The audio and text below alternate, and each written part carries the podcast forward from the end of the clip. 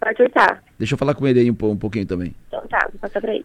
Vereador Mirim de Criciúma, Arthur Lima falando conosco também. Alô, Arthur, bom dia. Olá, bom dia, Delor. Tudo bem, querido? Qual é a tua escola? Sou da escola Rogacionista, Rogacionista Pio 12. Rogacionista Pio 12. Quantos anos tu tens? Tenho 15 anos. Perfeito. Como é que tá, qual é a tua visão aí? O que, que, que tu tá achando dessa tua peregrinação aí pelos gabinetes do Congresso Nacional Brasília? Então, está sendo muito boa aqui no, no momento. A gente está em um momento de muita responsabilidade, é, muita aprendizagem e a gente está levando uma, é, uma importante demanda para a cidade, né? Uma, como que eu posso falar isso? Claro.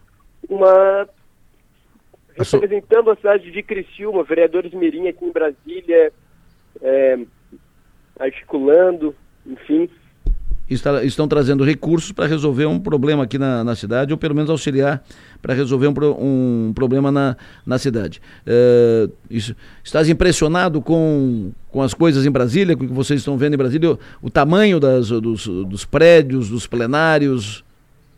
Sim, sim. São lugares muito, muito amplos, muito grandes chega até a hora que a gente chega a se perder dentro dele.